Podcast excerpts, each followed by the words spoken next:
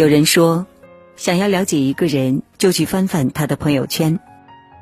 如今，互联网早已深入生活，手机已成为人们离不开的社交工具。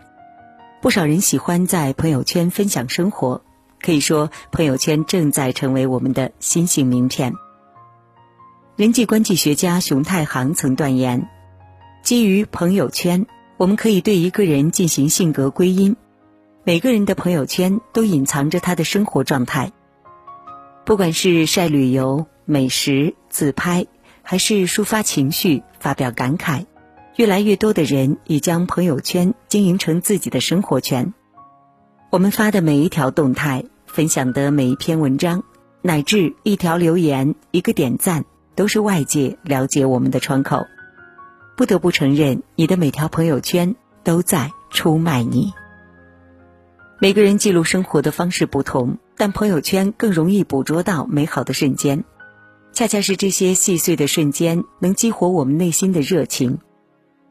早些年认识一位金融界的朋友，他一入行就去了最辛苦的一线做柜员，工资不高，活却不少，隔三差五还得加班，周末还被领导叫去营销客户。结婚生子后，生活更像旋转的陀螺，一刻不得停歇。然而，朋友却很少抱怨，他像一台永动机，总是活力四射，不知疲倦。究其原因，看一下他的朋友圈，便一目了然。他常年保持着日更的习惯，喜欢记录身边的点点滴滴，大到热点新闻，小到一日三餐，都被他用心的记录下来。与老公的搞笑互动，带娃的酸甜苦辣，工作中的趣事，朋友间的聚会等等。像一幕幕欢快的喜剧，在他的朋友圈轮番上演。有一次深夜刷到他这样的一条动态：深夜食堂开启，没睡的起来闻闻，你就说香不香？配图是他自创的麻辣香锅，美食的香味仿佛一瞬间溢出屏幕，满满的烟火气让人倍感幸福。人民日报曾鼓励大家。要拍就拍，想照就照，想炫就一定要去炫。十年后，再好的相机和技术也拍不出如此般的模样。大胆的去记录生活，你现在的每一天都值得被收藏。懂生活的人会在柴米油盐的琐碎中发现美好，也会在烟火气中感知人生的趣味。每一张生活照，每一段心情语录。都是枯燥生活的快乐源泉，也是源自内心的一份热爱。当你认真对待生活，生活也必然会有热烈的回响。很喜欢这样的一句话：生活本没有对错，但无论选择怎样的生活方式，都不要忘记取悦自己，这才是人生最好的活法。就像发朋友圈，没有对错之分，自己喜欢就好。自媒体人会飞的鱼在网上分享过自己的故事。当年大学毕业，他顺利的竞聘到一家中学，做了一名语文教师。可是半年后，他感觉这份工作不适合自己，就辞职下海，打算从自由撰稿人做起，进军新媒体行业。离开学校的那一天，他发朋友圈说：“有些鸟是注定不会被关注的。”没想到几分钟之内，就有亲友留言说。这种事儿为什么要发朋友圈？他扫了一眼，摇头笑了笑，回复道：“我自己的生活我能负责。”之后，他摒弃杂念，从基础学起，一路高歌猛进。如今呢，已是一家媒体的主编。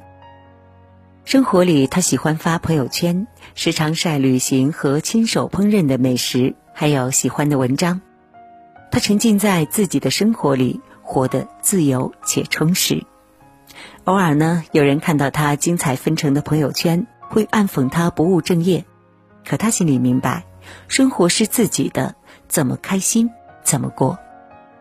故事最后，会飞的鱼感慨说：“生活里我们要做的事情很多，但你要记住，取悦自己才最重要。”想想也是，人这一生，我们最容易忽略的，其实就是自己。很多时候，你宁愿满足别人的期许，也不敢为自己活一次，宁愿迎合别人，也不愿护全自己。然而，就像莫言说的，我们风尘仆仆的来到这个世界上，不是为了别人活着。时光易逝，放手去做喜欢的事，才算不负此生。你微信好友里都有哪几类人爱发朋友圈呢？我想大家的圈子里总有一两个分享达人，不管是处世之道还是专业技能，不管是养生秘方还是心灵鸡汤。他们总是无私的分享出来，他们的朋友圈像个救助站，时常能给别人带来温暖和帮助。我朋友老梁从刚有微信那会儿，就隔三差五的在朋友圈分享一些有意思的小知识，有时候是历史故事，有时候是职场谋略，有时候是一本好书、一部电影，有时候是办公软件操作指南。有一次我加班做 PPT。多亏了老梁的指南，才顺利达到领导的要求。还有一次，有个朋友失恋，难过之际看了老梁推荐的励志电影，决定不再消沉颓废。而老梁呢，在这个过程当中认识了更多朋友，积攒了不少人脉，事业蒸蒸日上。除了老梁，朋友严姐更让我佩服，她是自由职业，有两千多个微信好友。几年前就把朋友圈当事业经营，但是严姐不是那种没有底线的微商，而是精心策划每一条文案。她擅长摄影和美妆，会无偿分享拍照和化妆技巧，但她不会追着你买产品，只是有人问，严姐才会做出相对客观的回答。她和老梁一样，因为自己的分享欲，生活和事业都打开了局面。关键对话中说，在实际沟通中，要想与对方成为朋友，就要学会分享自己的思想和情感。生活是一片汪洋，我们每个人都不能把自己活成孤岛。分享朋友圈不仅增强了和外界的联系，更彰显出一个人的胸襟和格局。很多时候，你先张开双臂，世界才愿与你相拥。在微博话题独白里看过这样的一条留言，很有感触。网友乘风说：“昨天凌晨失眠，感觉很无聊，想发朋友圈，字斟句酌好几遍，又筛选屏蔽了几个人，才终于发出去。但很快我又觉得不妥，生怕别人说我矫情，又慌忙删掉了。没想到啊，这么一件小事儿，却引起了不少人共鸣。有人说。”我从不发朋友圈，总担心产生什么不好的影响。有人说，我其实特别羡慕那些发朋友圈的人，他们内心强大，不会在意别人怎么看。还有人说，周末和同学吃大餐，本来想晒一下美食，没想到大家劝我别发了，免得被说吃货没见识。的确呀，提起经常发朋友圈的人，是有些人不屑一顾。他们认定没见过世面的人才会一点破事就发朋友圈，在他们看来，晒幸福是炫耀，谈心情是矫情，分享好物是有利可图，吐槽工作是心理脆弱。其实呢，当我们跳出朋友圈，现实生活中不也有的是这种指手画脚的人吗？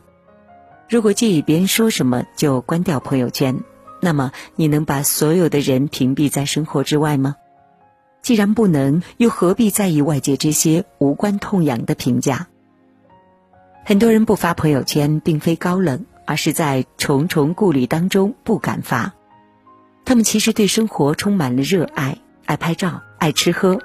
他们的内心也很坦荡，愿意分享自我，向往自由自在。但因为害怕别人的指指点点，他们只能压抑着自己，在朋友圈里做一个透明人。然而，世界是自己的，终究与别人无关。与其谨小慎微的活着，不如大大方方的晒出自己的生活。生活不易，就别在朋友圈拘束自己了。汪涵曾说：“要妥善管理自己的朋友圈，让它成为我们真正意义上与朋友交流的地方。”朋友圈发与不发是每个人不同的选择。只要我们的所言所行都源自真诚的本意就好。如果你热爱生活，喜欢记录；如果你热爱自己，愿意分享，那就别太在意他人的眼光，大胆的做好自己。我们的最终目的是经营好自己的生活。如果发朋友圈既能让自己开心，又能帮助别人，何乐而不为呢？要知道，真正爱你的人，永远希望看到一个幸福的你。